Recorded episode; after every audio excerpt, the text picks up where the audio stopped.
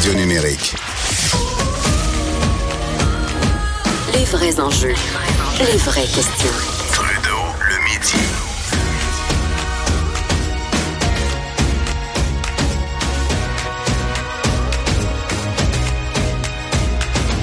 Cube Radio. On parle de politique américaine avec Luc La Liberté qui est en studio avec moi. Bon midi, Luc. Bon midi, Jonathan. Donald Trump qui était euh, au Royaume-Uni. Bon, il y a les commémo- commémorations du 75e anniversaire du débarquement euh, de, euh, de Normandie, mais également euh, il était avec la reine un peu plus tôt cette Oui. semaine.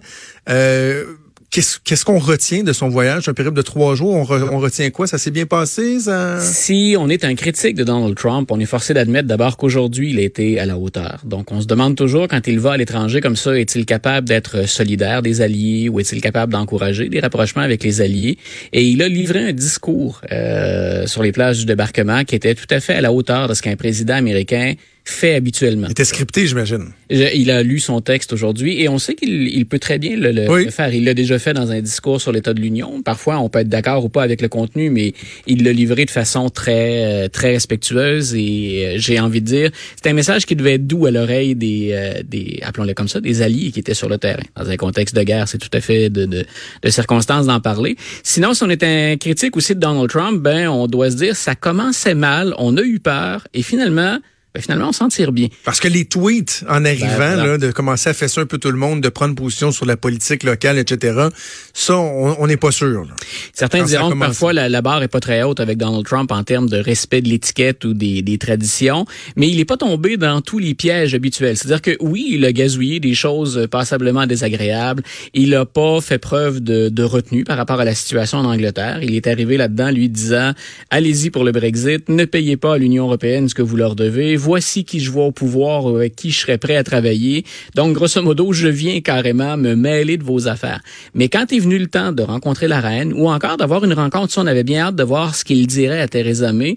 Euh, il a été tout à fait respectueux de l'étiquette, des convenances, et il a même été euh, est-ce qu'on peut le dire comme ça? Oui, gentil avec Madame May. Il lui a même réservé un compliment. Écoute, Jonathan, c'est ce qu'on doit espérer quand on a un négociateur de la trempe de Donald Trump. Du moins, c'est ce qu'il dit de ses Ah oui. talents de négociateur. Il a dit à Madame May, je pense même que vous pourriez ou vous êtes une meilleure négociatrice que moi. En même temps, c'est de la bullshit, pareil, quand même. On sait très bien qu'il Bien le sûr. pense pas, là. Tu sais, les meilleures Non, négociatrices à planter le Brexit comme ça se peut pas, là. Ça va Oui, mais ce que, ce que je voulais dire par ça, c'est qu'habituellement, Donald Trump, il ne se gêne pas pour humilier, pour frapper, En ou personne, encore pour plonger les, les gens dans la. Et, euh, en per- souviens-toi de Charlevoix, là. Oui, c'est vrai. j'essaie c'est d'être gentil avec tout le monde. C'est vrai que quand il a insulté M. Trudeau, il l'avait fait. On, a- on avait gazouillé à bord, à bord d'Air Force One. Remarque qu'on ne devait pas être une attitude très élevée quand Non, il a non, non, non, commencé. il venait de partir. Il les venait de les partir. roues dans l'arrière touchent encore le. Mais le- voilà, tout ça, tout ça pour dire finalement, il a, il a, il a fait le, le, le- le service minimal et peut-être même Oh un oui. peu plus dans le cas de, dans le cas de Donald Trump. Maintenant, est-ce que c'est bon pour les Américains? Est-ce que ça va être bon pour l'économie américaine? Ouais, pour le business. Ben voilà, il était en position de force, faut le dire. Donc euh, jusqu'à quel point, tu sais, en position de force, il a abordé des questions qui étaient délicates. Quand je dis en position de force, c'est que si bien sûr euh, le Royaume-Uni se retrouve exclu, là, si le fameux Brexit passe, puis qu'on on, on doit effectivement compenser euh, l'Union européenne, on va chercher des partenaires commerciaux, on va vouloir négocier. La relation avec les États-Unis est plus naturelle.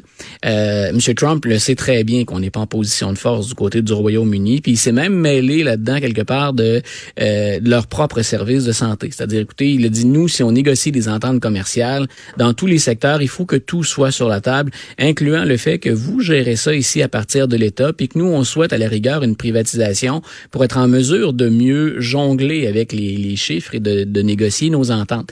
Donc, on, on verra. Mais pour ce qui est des, des, des commémorations, pour ce qui est du volet plus diplomatique, c'est le genre de choses habituellement auxquelles il accepte plus ou moins de se plier. Et là, il le fait de bonne grâce. Il rencontrait M. Macron ce matin, aujourd'hui.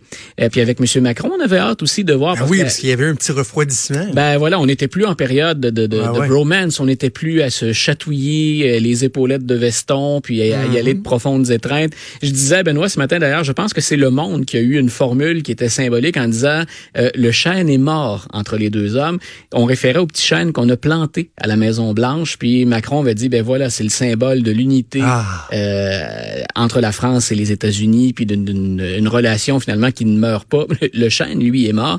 Et le journaliste en profitait pour dire, écoutez, il y a quelque chose de symbolique. C'est que depuis que M. Trump est arrivé, ça s'est refroidi puis à un rythme accéléré. Et avec M. Macron, ben, j'ai hâte d'avoir la, la, la teneur des propos qu'on a tenus, parce qu'assurément, on allait parler de l'Iran, on allait parler du nucléaire iranien, euh, on allait parler aussi assurément de, de tarifs, puis on allait parler de lutte au terrorisme.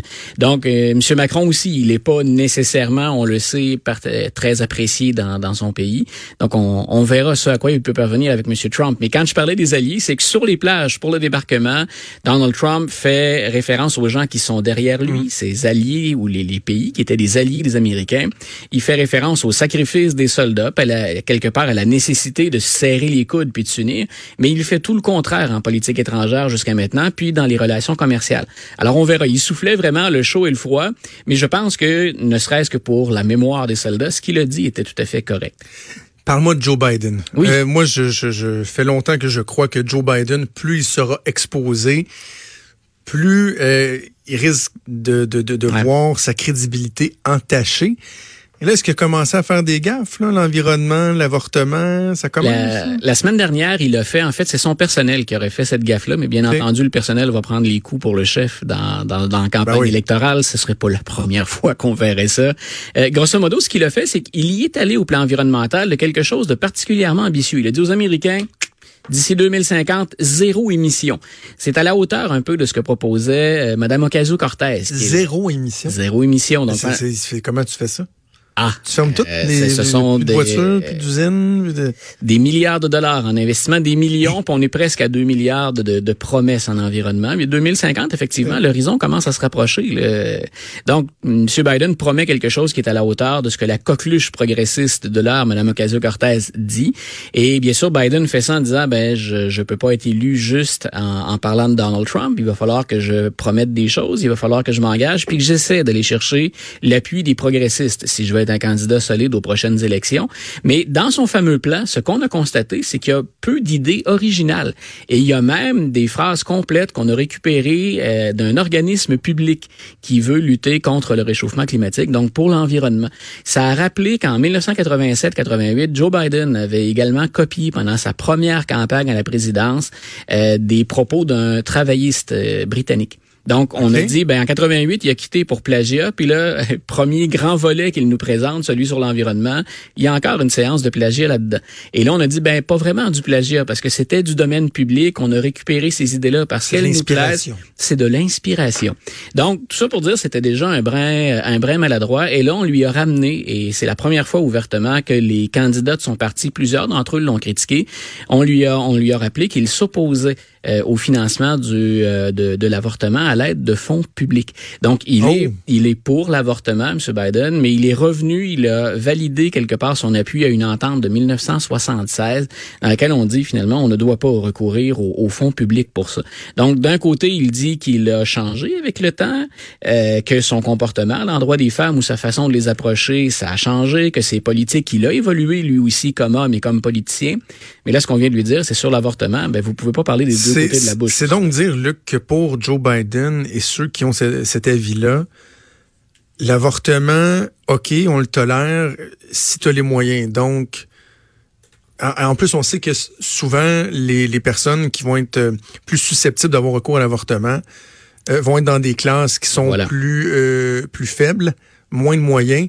Donc, les, les choix que ces femmes-là ont, si l'État ne met pas d'argent dans les cliniques d'avortement, dans les interruptions de grossesse, c'est quoi? C'est A, d'avoir des enfants, d'avoir des enfants, d'avoir des enfants, même si on n'a pas nécessairement les moyens de s'en occuper, ou B, d'avoir recours à des méthodes qui où sont... On retourne, où on retourne au 19e siècle, début 20e siècle, voilà. Le sport, puis... Ben, c'est, j'osais à peine l'évoquer, mais c'est exactement ça à quoi ça me faisait penser. Quand on dit, par exemple, qu'on va fermer des cliniques, ou qu'on va réduire le nombre de cliniques, ou qu'on dit, ben écoutez, allez dans l'État voisin, euh, c'est que la plupart des femmes qui sont qui ont des revenus modestes ou qui sont pauvres ont pas les moyens de se payer le transport, l'hébergement et l'intervention.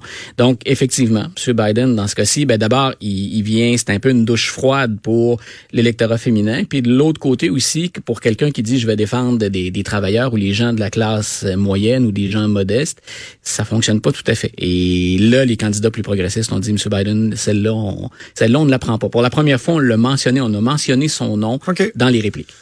Ça va être à suivre. J'ai hâte, de le voir Ah, vraiment. Joe Biden. Euh, Luc, merci. On t'écoute euh, tous les matins avec Benoît, puis on se reparle jeudi prochain. Un grand plaisir. Une bonne fête de La semaine. liberté, notre excellent chroniqueur en politique américaine. Bougez pas au retour. La ministre de la Santé, Danielle McCann, qui débarque en studio. Est-ce que le gouvernement de la CAQ euh, fait ce qu'il reprochait aux libéraux, donne plus d'argent aux médecins? On va lui poser la question au retour. Trudeau, le midi.